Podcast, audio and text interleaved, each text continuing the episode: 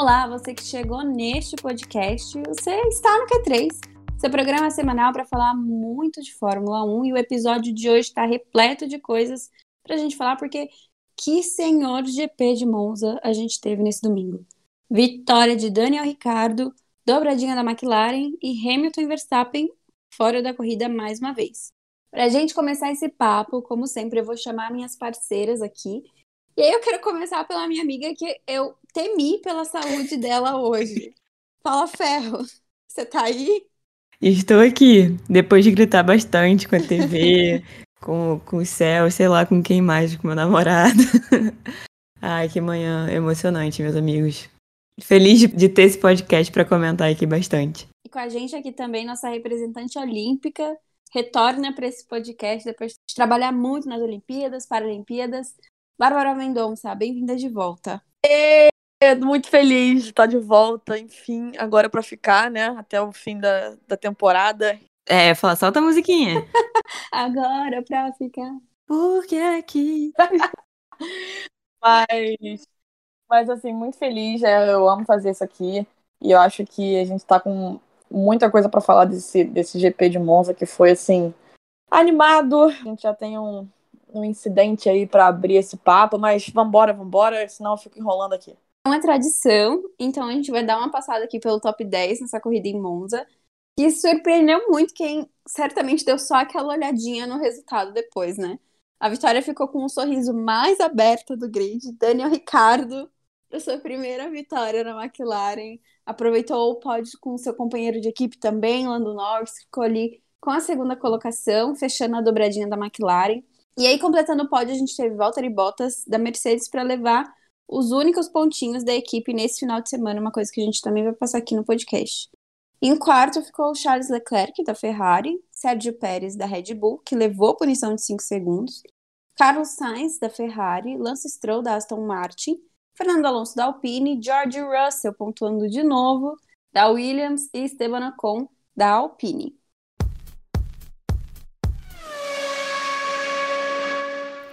E se você se pergunta, cadê Hamilton e Verstappen no top 10? Pois é, os dois pilotos protagonizaram outra briga bem acirrada hoje na Itália, que resultou nos dois carros fora da corrida, um incidente, inclusive, que a gente agradece imensamente pelo, pelo Alo, porque ele fez toda a diferença, né? O Hamilton estava ali saindo dos boxes depois de uma parada lenta da Mercedes para trocar pneu, encontrou o Verstappen na primeira curva do circuito e não deu outra. Cena que a gente já viu acontecendo aí na temporada. O Hamilton passou, acho que aí na frente. O Verstappen não tinha espaço, mas arriscou ali, colocou o carro na zebra e os dois foram parar na brita, com um carro literalmente em cima do outro. O Verstappen tomou três posições de, no grid de punição e vai pagar na Rússia. E aí, meninas, não tem outra pergunta a não ser o que vocês acharam desse lance, dessa confusão toda. Antes de dar qualquer opinião, eu, você já comentou e eu queria reforçar a importância do halo. Acho que a gente às vezes nem se dá conta da importância dele, mas chega um dia como hoje e relembra como não existe mais automobilismo sem halo, porque no baixo, caso a gente não tivesse o halo ali hoje, o Hamilton perdia uma, duas corridas no baixo. E dali para cima, vocês sabem que só vinha desastre. Então, se a gente tem Hamilton aqui hoje, só um, com um pouquinho de dor no pescoço e um pouquinho de dor na espinha, que foi o que ele postou no Instagram, que ele tá sentindo agora, é por causa do halo, é por causa dessa tecnologia. Então, para mim, não existe você ser contra isso. Se alguém ainda tem uma dúvida, não é, é muita má vontade em analisar, em analisar as vantagens do halo. Mas agora, passando para o incidente em si, eu acho que essa história começa muito antes, é, desde a largada, para poder falar, né, sobre o que, que eu achei. Porque a, a, disputa ia ser dura, a gente sabe disso, eles iam para cima. O Hamilton foi para cima na largada, e aí quando eles chegam na segunda scan, se eu não me engano, estão divididos, né? Eles chegam a bater roda com roda, e o Hamilton fica sem espaço na curva. Mas uh, o que ele faz é cortar. E aí, lógico, ele perde, termina perdendo posição, sai um pouco atrás. Mas é a decisão prudente a se fazer, né? Você pode botar tudo em risco e eu acho que o Verstappen fez isso hoje. O Verstappen também está acostumado a ver todo mundo ceder, a ver o Hamilton ceder sempre e ficar indignado quando o Hamilton não cede.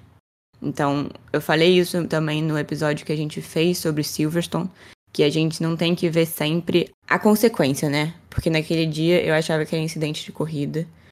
Eu ainda acho que a maior parte foi incidente de corrida, mas ao mesmo tempo, se é para apontar um culpado, o meu dedo tende a apontar para o Verstappen, porque ele poderia ter tomado uma decisão diferente e ter evitado isso tudo. Ninguém tinha como saber que o carro ia decolar e acabar em cima do Hamilton com a roda na cabeça dele. Mas ele podia, uma vez, ser uma pessoa mais prudente ser a pessoa que cede e, e deixar aquela passar, cortar a curva ali. Porque ele, apesar de ter amadurecido muito, e a gente já falou isso aqui algumas vezes, ainda falta esse amadurecimento das divisões, das disputas acirradas, porque ele é a pessoa que vai até o fim a qualquer custo, até quando custa a corrida não só do adversário, como a dele eu acho muito, acredito muito que ele tenha que rever essas posições. De nem sempre vai dar para ir até o fim. Nem sempre ele vai ter que esperar a outra pessoa ceder. Eu acho que ele tem. Essa é a mudança que é necessária. E foi isso que eu achei do lance, não sei vocês. Só complementando o que a Paulinha falou sobre o halo, né? Se, se Monza não for suficiente para a gente falar da importância né, do, do halo nos carros de Fórmula 1, a gente não precisa nem ir muito longe, né? Basta lembrar do Grosjean no, no Bahrein, né? Como o Alo ali salvou, evitou que o Grosjean, um vocabulário até pesado, mas evitou que o Grosjean tivesse a cabeça decepada, porque era isso que ia acontecer ali no, no guardrail. Falando especificamente sobre o incidente em Monza, né, entre Hamilton e Verstappen, eu sigo um pouco a linha de que foi incidente de corrida, mas eu acho que tem uma coisa que eu até vou falar um pouco mais disso daqui para frente, mas o Verstappen eu sinto que não consegue assimilar, e isso eu acho que é uma coisa que ele deveria fazer, não consegue assimilar que nem sempre as pessoas vão ceder, né? Vão ceder passagem, vão ceder posição para ele, né? Que assim como ele gosta de fazer jogo duro, talvez as pessoas também estejam interessadas em adotar aquele tipo de pilotagem e enfim, né? Eu acho que o Verstappen poderia ter tido esse esse toque, esse tato ali de que não vai dar certo, eu não vou ter espaço. Aqui não adianta eu insistir, né? Porque às vezes a gente fica naquilo de aquele saudosismo, sei lá, que ah, se você vê um buraco e você não vai em direção a ele, você não é mais piloto de Fórmula 1 e blá blá blá. Mas assim, eu acho que eu entendo que tudo ali role muito num milissegundo de, de pensamento, né? Mas eu acho que faltou aquele aquele tato de que, cara, não adianta eu insistir aqui. Aqui vai dar problema, certamente, né? E não dá para ele pilotar contando que o adversário, que o rival dele, vá sempre ter esse, esse feeling de, ah, não, aqui eu vou tirar o pé, aqui eu vou tirar o pé, senão vai dar problema, né? De novo, acho que foi um incidente de corrida, né? Óbvio, como Paulinha falou, que não tinha como ninguém prever que o carro ia voar ali, né, na zebra, que ia parar uma roda no pescoço do Hamilton.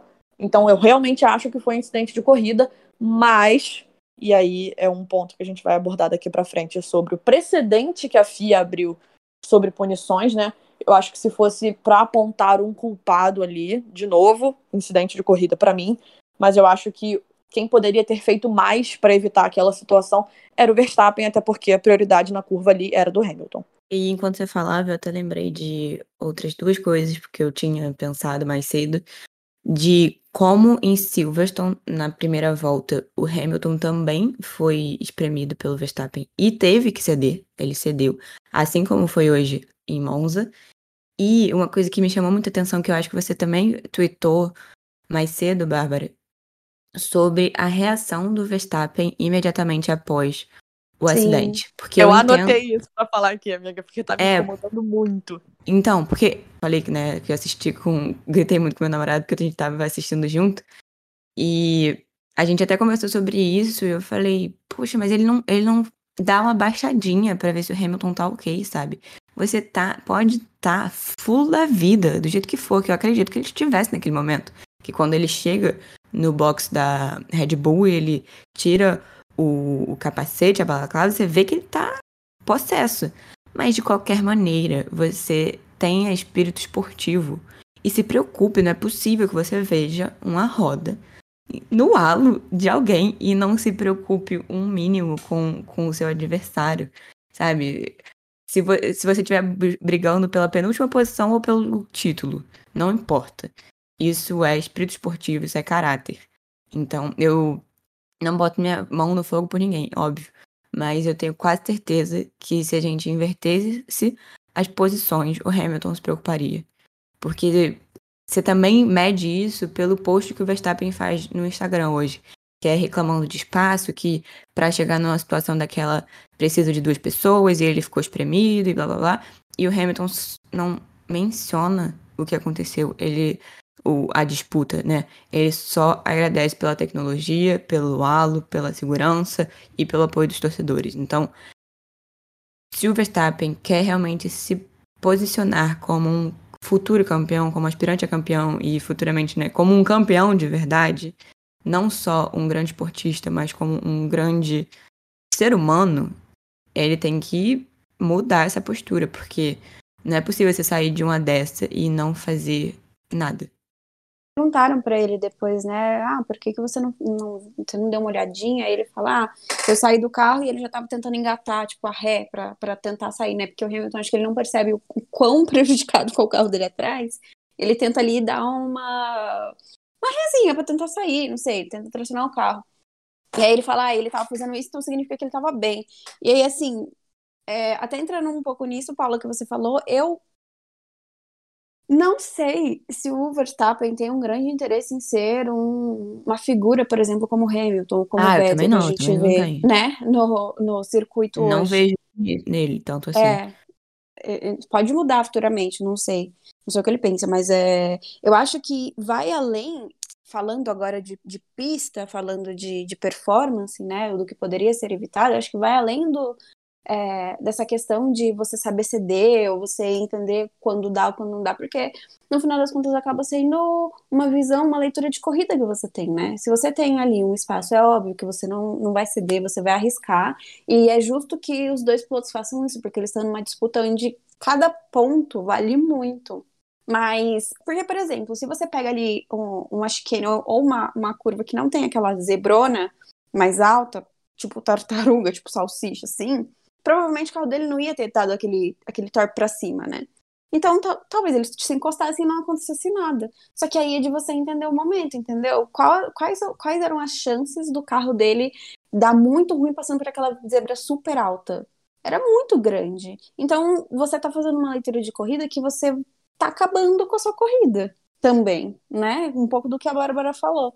Acho que na, na minha interpretação, para o futuro de Verstappen e, e para essa, principalmente para essas últimas corridas onde a disputa tem sido, né, ele perdeu um pouco da vantagem, chegou a perder a liderança e tenta aí a todo custo continuar na frente, agora ele está na frente por alguns pontinhos, eu acho que cabe isso, sabe? Ele não pode ser um louco desvairado que vai babando em toda a corrida, porque uma hora acontece o que aconteceu hoje, ele perde a corrida dele também. Tudo bem que o Hamilton também não pontou, mas aí você vai tirar o seu adversário da corrida em toda a prova, para vocês ficarem com, com o mesmo ponto? Não acredito que essa seja a intenção dele. Não acredito nem que ele queira fazer isso. Então, assim, é óbvio que ele tem que ter uma leitura de corrida melhor. É porque eu não sei se eu vejo na Red Bull a figura de uma pessoa que vai chacoalhar ele e falar assim: dá uma acordada, que você precisa entender que a sua corrida também vai ser prejudicada, sabe? Eu não sei se eu enxergo ali uma, uma Mas sim, alguém, pô, Helmut Marko vai fazer isso. Alguém na, na, na, na, Red Bull fazendo isso pra ele, não falando, ou oh, dá uma segurada na loucura. Christian Horner, pô, vai chegar lá e falar, freia, meu filho. Então, não assim, tanta sede, não. É, não. Não sei. Mas, mas enfim, esse incidente também, como vocês já falaram aí, da última vez que eles se encontraram em Silverstone, também acendeu e agora acende de novo a discussão de quem tem culpa, quem poderia ter aliviado, como se ficar no campeonato. É, mas falando dessa liderança, os dois não pontuaram e ficaram onde estavam no GP da Holanda, que foi vitória do Verstappen, né, em casa, enfim.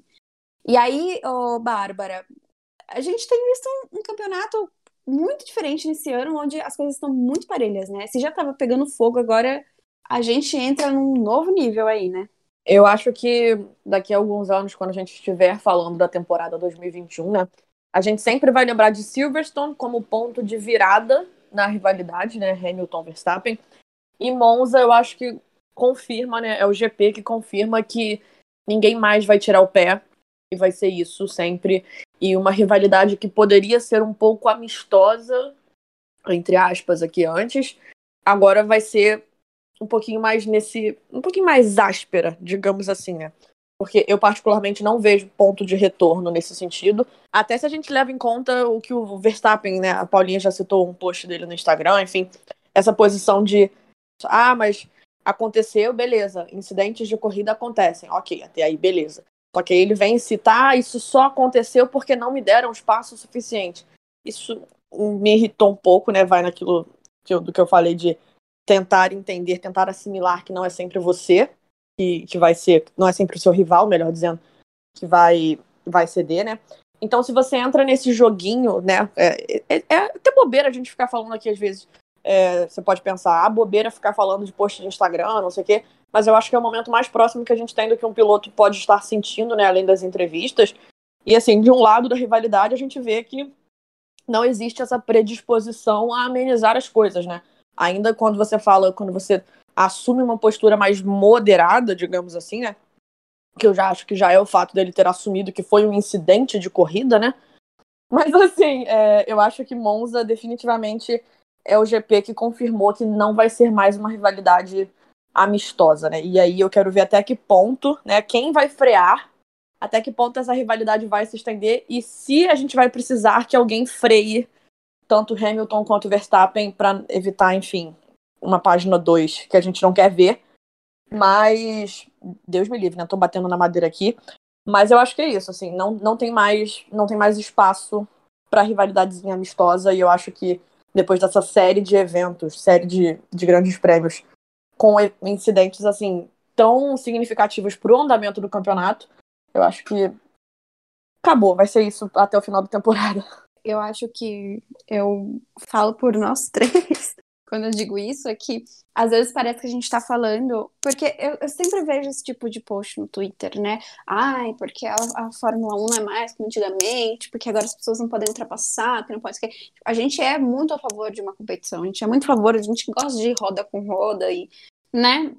É, ninguém aqui tá falando que tem que pegar leve e, e não disputar mais uma curva, por exemplo. Mas eu acho que o grande negócio é, é como isso está sendo feito, né? E a gente tem visto nessa temporada que isso tem sido um pouco carregado, assim, né?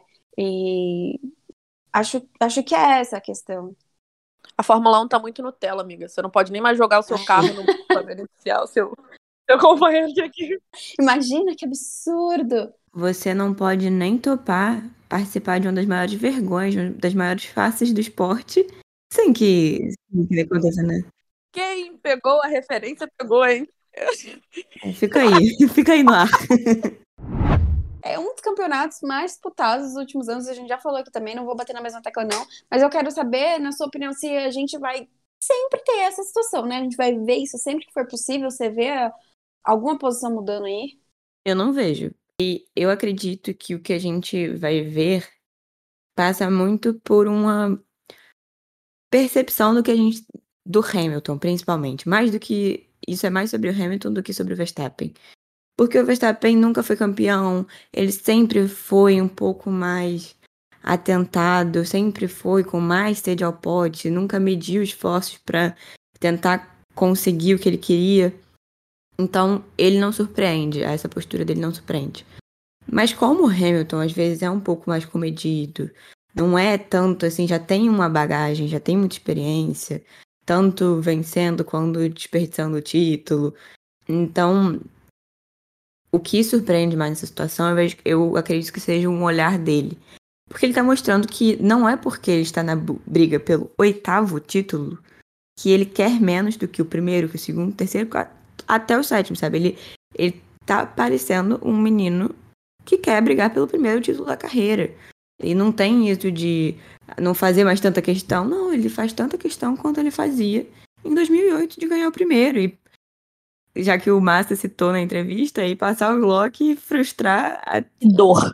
a família do Felipe Massa que já estava comemorando. Então, é isso que eu vejo diferente. Então, eu acredito sim que a gente vá ver novas situações semelhantes, mas eu espero que não se, que não com os mesmos desfechos que a gente teve aqui, que a gente teve na, lá na Inglaterra, em Silverstone. Então, acho que a dupla aí precisa recalibrar um pouco o, o pé de até onde dá para ir, de até onde você tem que segurar e não ceder. Porque senão acaba perdendo o brilho, inclusive. Porque esse, a gente brincou agora, mas esses posicionamentos que o pessoal às vezes aparece com ah, agora tudo é Nutella, tudo é frescura. A gente gosta das ultrapassagens mais sensacionais, das disputas e das brigas mais sensacionais. Porque a gente quer algo que acabe na pista, em que todo mundo cruze a linha de chegada de preferência, sabe? Então, é, é por aí que, a, que eu acho que a gente vai seguir pelo restante da temporada. Mesmo com o Hamilton largando em quarto, né, que foi o que aconteceu hoje na corrida domingo, é, essa parcela onde eles estiveram na corrida, né, onde Hamilton e Verstappen correram até ali a volta 26, 27, né, se eu não me engano, é, não contou com companheiro de equipe, né? O Bottas vinha escalando o pelotão depois de largar lá atrás, porque ele trocou PU, e o Pérez estava ali mais envolvido na disputa com as Ferrari. Tinha alguma coisa que eles poderiam ajudar ali? Eles fizeram falta na frente, no final das contas, talvez por um undercut, talvez para evitar ali um pouco da situação dos dois na, na volta do box. Eu acho que Monza é um circuito muito particular nesse sentido que a gente sempre pensa de ah, estratégia para primeiro, para segundo piloto. Só que assim, Monza, como a, como a Fórmula 1 é hoje, com o atual regulamento técnico, né, é um circuito extremamente difícil de você ultrapassar, né? E aí eu queria aproveitar logo aqui para fazer uma menção mais que honrosa à corridaça que fez o Bottas, né? Mas eu acho que assim, a partir do momento que a Mercedes tem que trocar componentes do motor ali do Bottas e tal, eu acho que você percebe um, uma situação de, bom, vai cada um por si e Deus por todos, né? Porque não dá para você esperar que o Bottas largue lá no fundo do pelotão e tenha que defender, tem que ajudar a defesa do Hamilton lá na frente, alguma coisa assim. Até porque, assim, Monza, é, a quantidade de turbulência, o DRS não, não tem tanto peso quanto tem em outros circuitos, né? Então, assim, é um circuito muito difícil de você ultrapassar se você tiver carros é, relativamente similares, né? Então eu acho que tanto Mercedes quanto Red Bull foram mais, principalmente a Mercedes, né? Não vou nem lembrar que minha memória tá falhando em qual posição o, o, em qual posição o Pérez larga, né? Mas quando você olha pela ótica da Mercedes, você percebe muito isso de que não acho que ele fosse fazer muita coisa lá na frente, porque como eu falei ali, é um circuito extremamente difícil de ultrapassar, então talvez não fizesse tanta diferença assim ter ou não um escudeiro lá na frente, né? Mas na Mercedes a gente percebe isso muito, né? De que Bom, Bottas vai ter que fazer uma corrida particular, até porque a gente tem um, campeonato para pensar ali, né? Não dá para o Bottas pensar no Hamilton hoje, digamos assim. Eu concordo demais com a Bárbara. E para mim, o que o Pérez podia acrescentar, ele acrescentou na sexta, que foi puxando, né? Dando vácuo para o Verstappen conseguir fazer uma volta melhor. Então ali ele fez tudo que poderia fazer e hoje o que, o que veio foi lucro, assim, mesmo com a punição. Não, não acho que tinha muito lugar diferente pra gente chegar, sabe?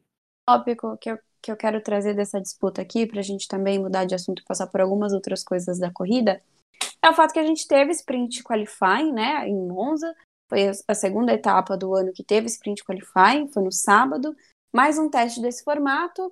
E o resultado dessa corrida que a gente viu nesse domingo começou a ser desenhado justamente nessa prova do sábado, né? A pole foi da Mercedes, o Bottas, que tinha um carro bem acertado para essa pista, mas aí ela acabou ficando com o Verstappen, porque ele tinha essa punição para pagar. E o Hamilton ter largado ali na quarta colocação foi bem significativo até pela estratégia de pneus, né? Ele foi ele e o Bottas foram os únicos que largaram de pneu duro. Embora isso talvez não, não seja um dos fatos mais relevantes de Monza. É, eu queria saber o que, que, que, você achou, Paulinha, da, da sprint, né, em Monza, dessa segunda experiência da sprint. Dava para ter mudado alguma coisa aí hoje, essa sprint, ou se fosse o quali normal? É, é difícil, né, ficar no o que poderia ter acontecido. Mas a gente viu que, às vezes, a sprint vai valer mais pela largada, principalmente, porque é um momento em que você tem alternativas, né, De repente você se arrisca por um caminho, você se mete ali num, num buraco e vai.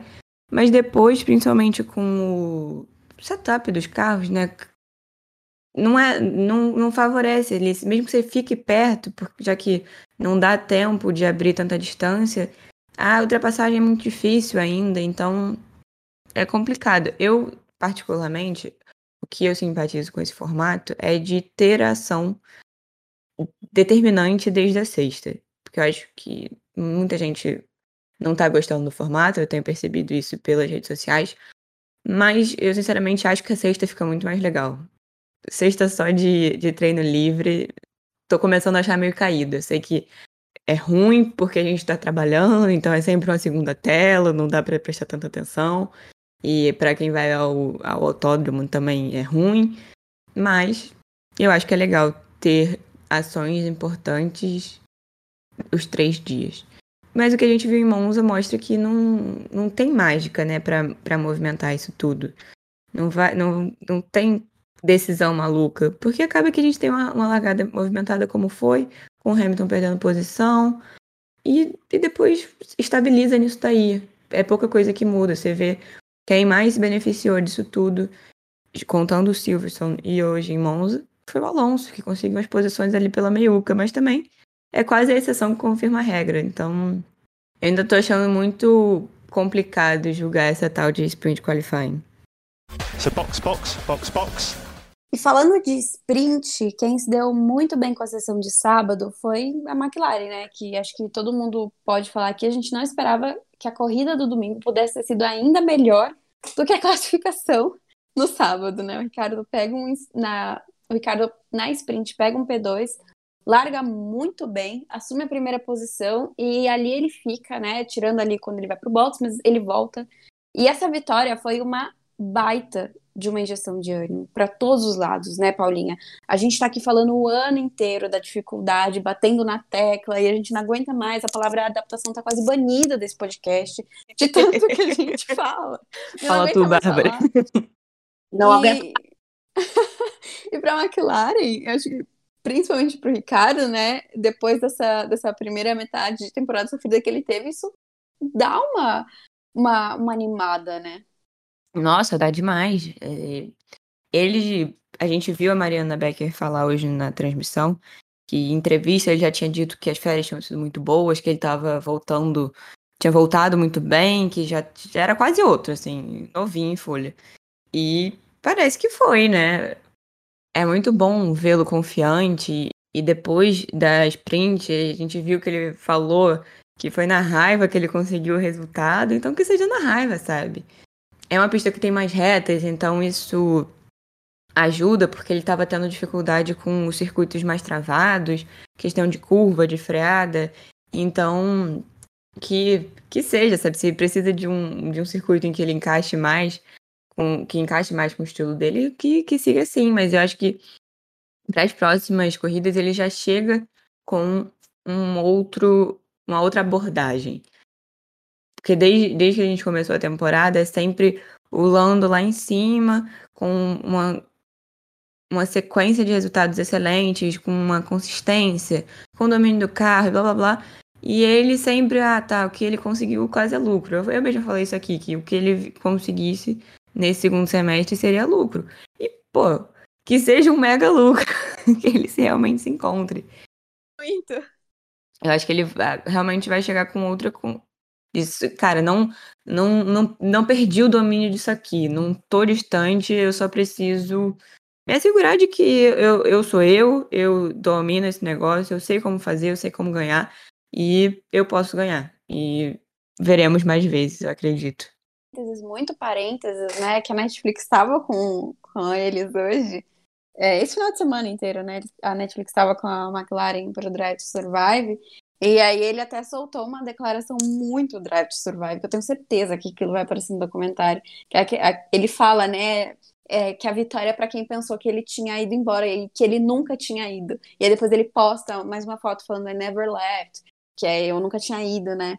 E, enfim, eu, quem assistiu a primeira temporada lembra do, de um episódio que chama Redemption, que é quando ele vence em Mônaco, né? E é muito a aura do Ricardo, né? ter essa coisa meio cinematográfica, esse, essa vitória, enfim, eu só consegui pensar nisso quando eu vi ele falando essa frase aí. E, enfim, tomara que seja mesmo, né, uma segunda metade bem melhor.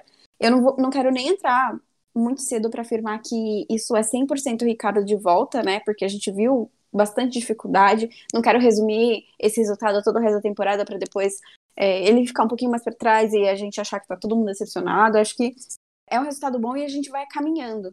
Mas assim, falando de McLaren, é um incentivo também muito grande, né, Bárbara? Porque a luta ali, direto pela terceira colocação, é, com a Ferrari e ver os dois pilotos com pontos excelentes nessa corrida, é um boost ali pro, pro Zac Brown, que estava muito interessado em manter essa terceira colocação nos, nos construtores, né? Eu acho até curioso que a gente tenha falado tanto de McLaren aqui no Q3 esse ano e sempre por uma ótica talvez mais voltada para o Lando, né? Nosso Mr. P5. A gente falou tanto da, da constância do Lando, como isso estava sendo crucial ali para McLaren nesse, nesse comecinho do Ricardo, né? nessa primeira metade da temporada. E é, é curioso a gente ver a McLaren voltar ao topo do pódio, né? Nove anos depois, desde aquele GP de Interlagos 2012 que a Bruna tanto ama, né? É, é. sabe por quê? Volta, que tem episódio que a gente tá falando disso, aquele episódio das perguntas. É verdade. Mas, mas assim, eu acho que é uma injeção de ânimo voltar ao topo do pódio nesse roteiro de, de cinema, assim, né? Ainda mais se você parar para pensar no que tem sido a reconstrução da McLaren nos últimos anos, né? Vou dar até um spoiler aqui que a gente vai falar sobre isso no episódio da semana que vem, vai aprofundar um pouquinho mais como é que tem sido, como é que tem sido esses últimos anos da McLaren, né? Mas assim, é, baita corrida do Ricardo, né? Como eu falei anteriormente e vou citar de novo, provavelmente.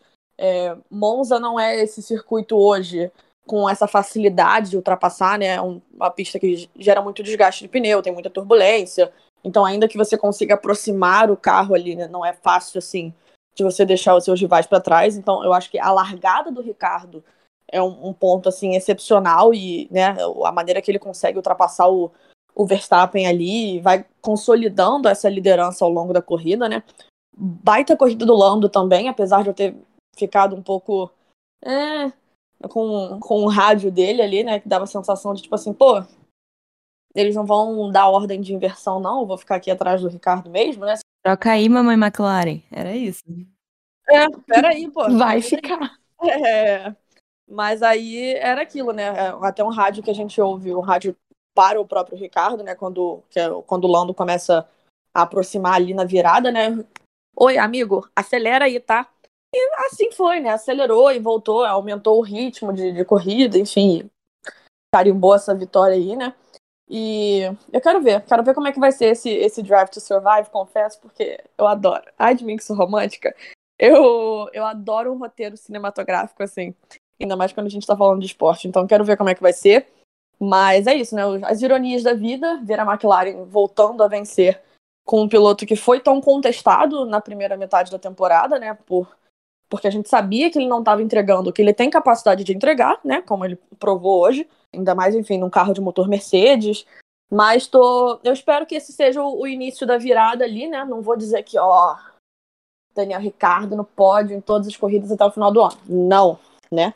E aí eu quero ver, inclusive, qual foi o impacto de fato do sprint no, no resultado final, né? Porque a gente via ali o Ricardo com alguns problemas no classificatório normal, né? De, de volta lançada, enfim, classificatórios que ele sequer saiu do, do Q1. Então eu quero ver como é que vai ser esse restante de temporada, mas eu acho que é um ânimo, uma injeção de ânimo, né? Bem legal para se ter na McLaren. E uma coisa que foi muito legal é que ontem o Verstappen teve um. Ontem, de novo contextualizando para você que pode estar escutando isso a qualquer momento. Ontem é o, o sábado de, de, fim, de GP de Monza. O Verstappen teve uma largada muito boa no, na corrida sprint. Então, ele soube para cima. O Ricardo falou que justamente hoje aprendeu e queria, quis reproduzir. Então, é legal de, de ver como as decisões são tomadas, sabe? De por onde seguir. Que ali foi muito importante. Você vê, se vocês, quem está nos ouvindo aí, quiser reassistir a largada, o Lando tenta o outro caminho, ele tenta pela esquerda, mas aí o Verstappen consegue também dar uma sambadinha e, e fechar a porta. E aí depois o, o Lando acaba levando a pior e vai para atrás do, do Hamilton. Então é, eu achei essa, essa corrida muito legal. E a, acredito que o, o, Lando, sendo um pouco clubista, lógico, teve até mais desafios nessa corrida que o Ricardo. Porque ele precisou segurar o Hamilton muito tempo e conseguiu fazer. Acaba, quando rolam as primeiras paradas, acaba perdendo, mas também soube manter, depois passa o Leclerc, enfim.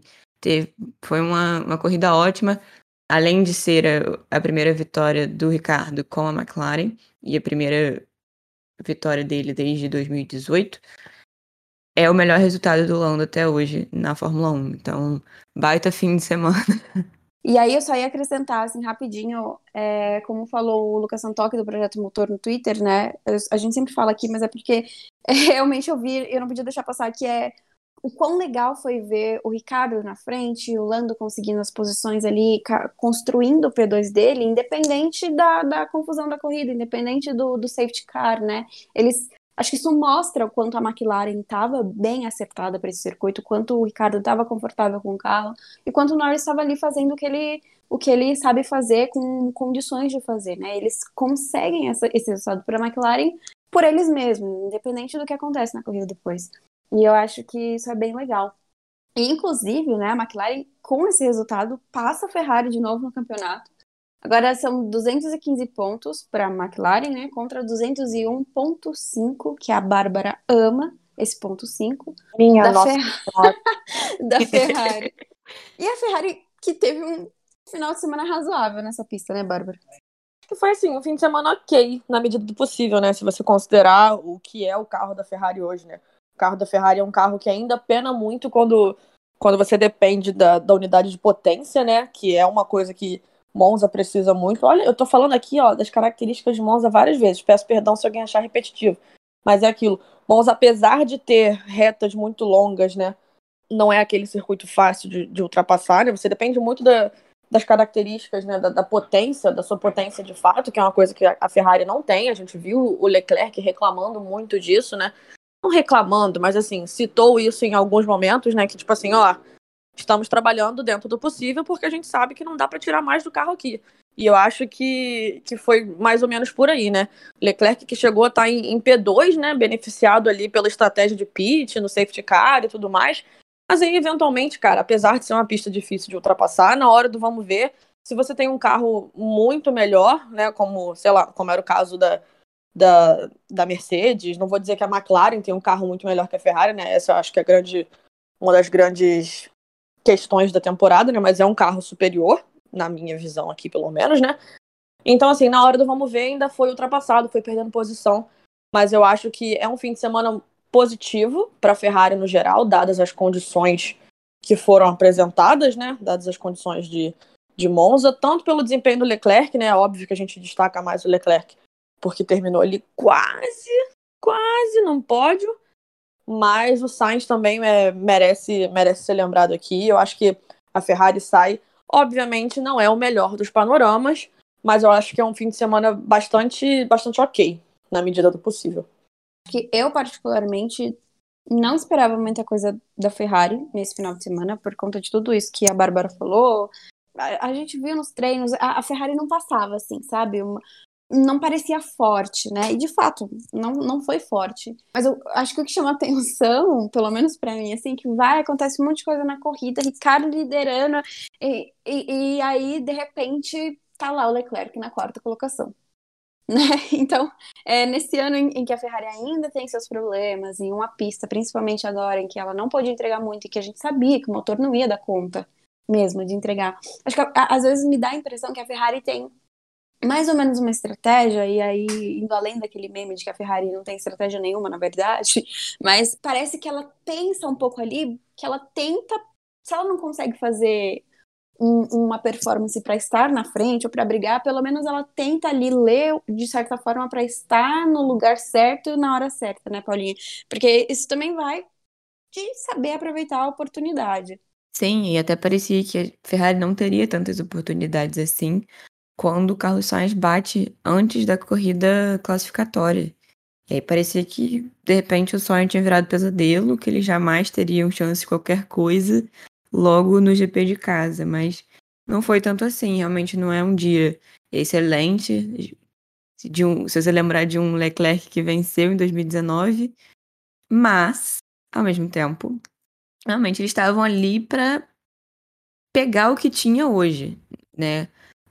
Tentaram, como você falou, ficar próximos, tiveram ali chance na hora das paradas com safety car, mas não era o dia deles. A, a McLaren estava muito acertada para essa pista, estava muito combinadinha, e aí atrás vinha um Pérez e um Bottas, sabe? Que nunca são de se jogar fora. Então, o próprio Sainz, depois, ele fala que teve problemas com. Teve problemas com o carro, não estava 100%, então. E não tinha a performance, a velocidade de pico, né? Não estava tão alta. Então, mesmo com alguns fatores contra, acho que o resultado foi bem ok. E, e eles estavam prontos para não desperdiçar o que tinha para hoje, sabe? O que a gente já viu a Ferrari fazer em outras ocasiões, de perder até o que o que era mais fácil, o que era mais garantido. Entre, entre perder tudo e ter um pouco, o pouco de hoje não foi tão pouco assim. Fiquem aí com essa frase horrorosa, mas que foi do coração. Eu ia falar, que reflexão.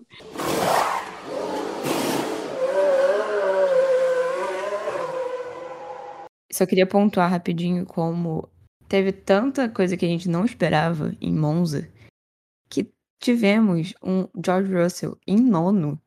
Isso quase não é falado. Banalizamos, George Agora já ficou normal. Ai, é muito doido. Mercedes, agora ele, é, ele tá pontuando. Agora virou uma coisa trivial, assim. Todo final de semana a gente espera. Quando, como foi quando ele tava indo pro Q2? Todo final de semana a gente espera. Mas outro comentário também é que o pobre do Antônio Giovinazzi, cara, tá aí sendo leão de treino, conseguindo ótimos resultados, indo pro Q3, correndo atrás do contrato dele, tem uma baita largada e aí faz loucura. Não foi tanta loucura assim. Esse é um piloto que ele largou bem. Esse é um piloto que se ficar desempregado ano que vem, eu confesso que eu vou ficar triste, que eu acho que ele merecia muito uma vaga na Fórmula 1, por tudo que tem feito com a Alfa esse ano, assim.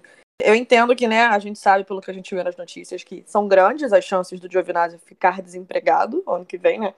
Ao menos na Fórmula 1. Mas eu confesso que é um cara que eu não gosto de pensar no Giovinazzi desempregado. Eu acho que, né, por tudo que tem feito na Alfa nesses últimos, nessas últimas corridas, né, nessa temporada no geral, acho o saldo muito positivo de 2021 pro Giovinazzi, né? E é um cara que eu queria ver ano que vem na Fórmula 1. Queria que ele tivesse feito mais do que ele tá fazendo agora antes. Porque parece muito que quando a pessoa tá na berlina ali, fica com a faca nos dentes. Mas aí não entrega. Aí você fica em dúvida se, pô, é só a situação que tá dando esse boost ou se é da pessoa mesmo. É, é complicado. Até difícil avaliar pela própria Alfa Romeo, né? A Alfa Romeo tem três pontos no, no campeonato e não é como se ela tivesse tido tanta oportunidade assim. Claro que o, justamente por isso o fato de Giovinazzi ter passado pro Q3 torna um, um feito bem bom, assim, né? É quase a mesma coisa quando a gente fala do, do, do, no- do, do Russell, por exemplo, né? Que já tem 15 pontos no campeonato. Pra deixar aqui registrado. Informação. Então, Informação. informação, é. Botando o sarrafo lá no alto para Alex Albon. Que, aliás, outro comentário. é, A corrida foi tão cheia que a gente vai deixar a parte da silly season e das mudanças para depois, porque hoje não dá. Tô com Deus, amor, não tem como. Antes de ir para nossa votação de piloto do dia, eu queria deixar um tópico rápido aqui, que é a luta pela quinta colocação no Mundial de Construtores. E aí eu vou ser bem direta. Vocês esperavam esse desempenho da Alpine? Diga de passagem, diga-se de passagem, a equipe veio sofrendo no começo, mas entrou numa sequência de estar pontuando sempre, né? E hoje, com os dois abandonos da AlphaTauri, os franceses dispararam, assim, 11 pontos na liderança desse grupo ali, com que tem AlphaTauri, né, e Aston Martin. Não, não esperava esse rendimento da Alpine nos últimos GPs, né? E eu acho que muito disso passa por Fernando Alonso, príncipe das Astúrias, né? Pontuou em oito das últimas nove corridas, só não pontuou naquilo que eles querem fingir, que foi uma corrida na Bélgica, né? E além disso, uma coisa que eu tenho reparado bastante é a queda de rendimento da Aston Martin, né? É, quero ver como é que vai ser isso no restante da temporada. Mas, enfim, a sensação é que a Aston Martin deu uma caída, e até a gente até brincou aqui no off, né? Parece que toda corrida você olha pro Vettel, o Vettel tá em P13, tá em P14 e fica nessa mesmice sempre, né? E, enfim, até por estarem mais para trás, a geração de imagens da própria corrida não nos dá tanta chance de, de acompanhar mais de perto. A gente tem a Alpine hoje no campeonato com 95 pontos, AlphaTauri tem 84, Aston Martin tem 59. Né? Lá no começo do ano, a gente achava que a Alpine ia ser o último carro né, desse pelotão ali entre o. Tirando McLaren e Ferrari, né? A gente pelo menos achava que a Alpine ia ficar muito para trás comparado com, com a AlphaTauri e Aston Martin, né?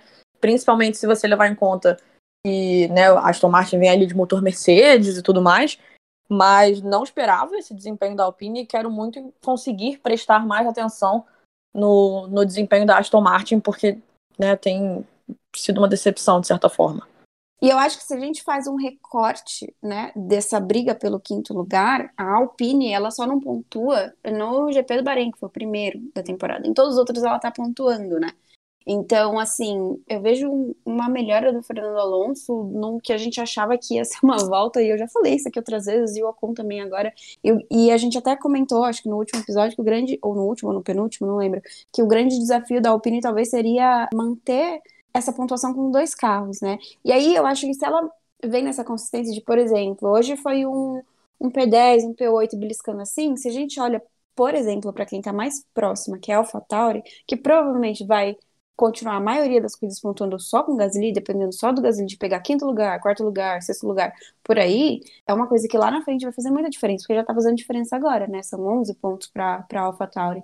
Então, eu acho que eles estão mordiscando certo ali, né?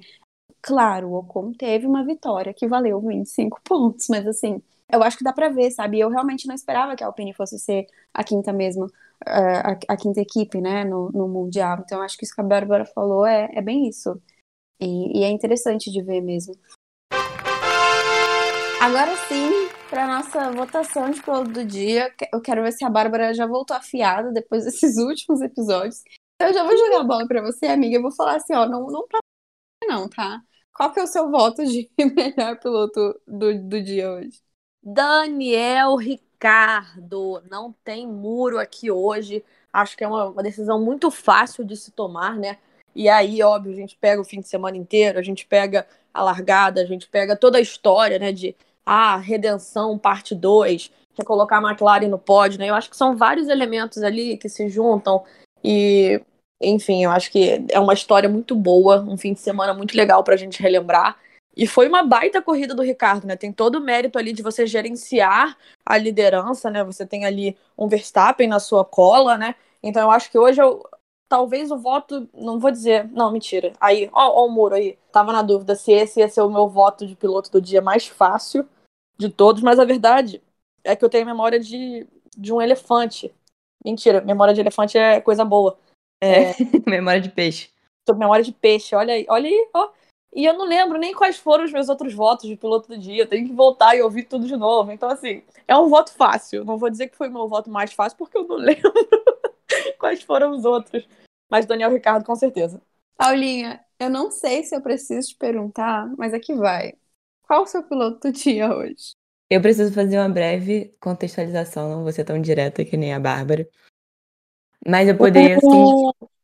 Não, eu poderia simplesmente dividir entre os três do pódio de hoje, porque para mim é dele, sabe? Por isso eu preciso fazer uma ressalva, né? Quem escutou o último episódio que a gente fez com a Nath de Vivo, eu comentei que na Holanda o Pérez não merecia o voto porque ele tinha se metido na enrascada, então a corrida de recuperação dele, apesar de ter sido muito legal, tinha esse porém, né, de nascer de um erro dele. Hoje o Bottas nasceu de uma coisa que precisava ser feita, essa troca precisava acontecer.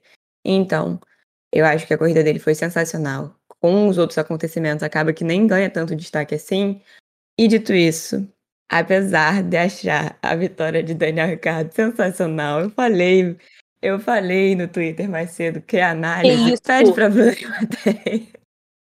Hoje não é comigo. Hoje eu vou Clube Star. Que isso? Eu vou de Lando Norris. Dorme que com isso? essa, Bárbara.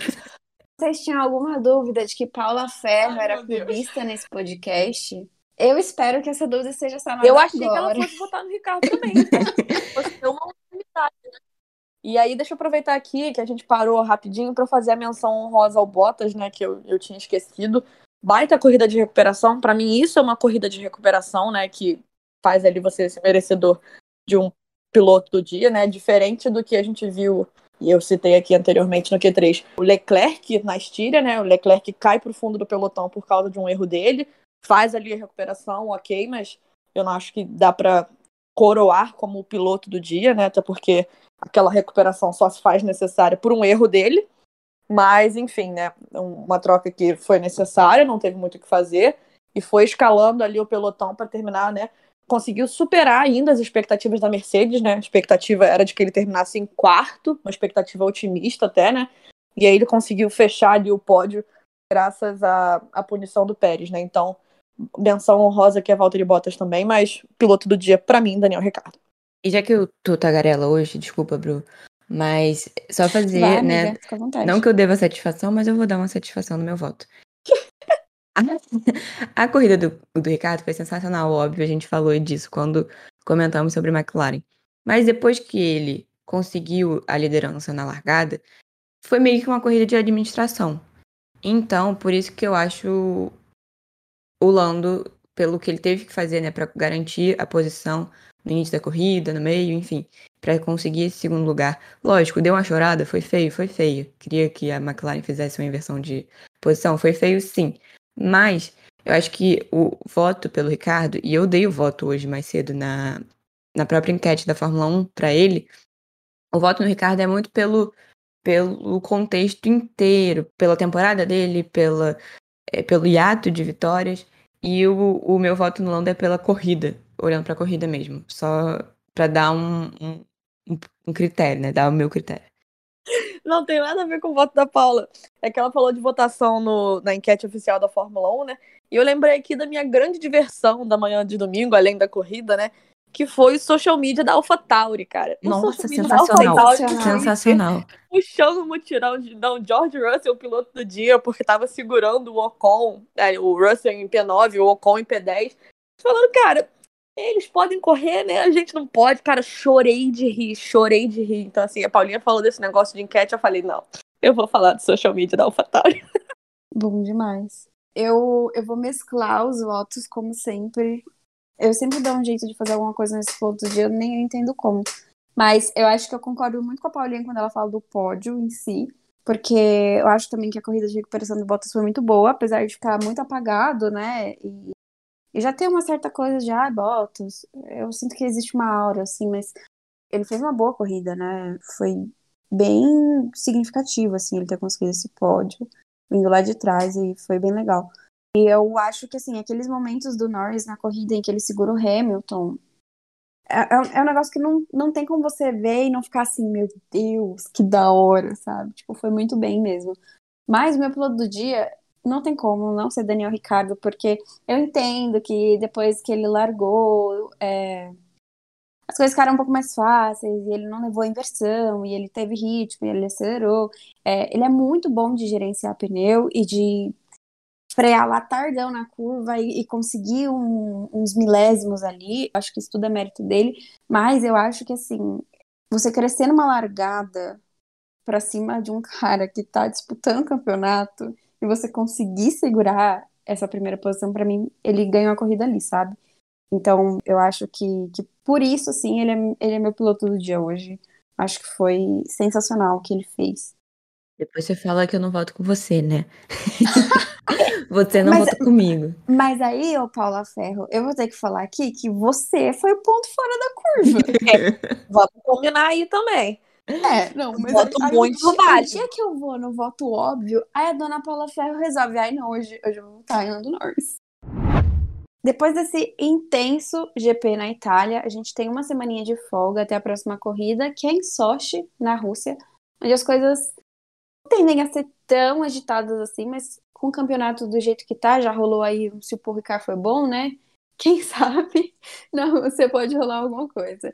E, Paula Ferra, a gente se vê semana que vem mesmo sem corrida? A gente se vê, assunto não falta.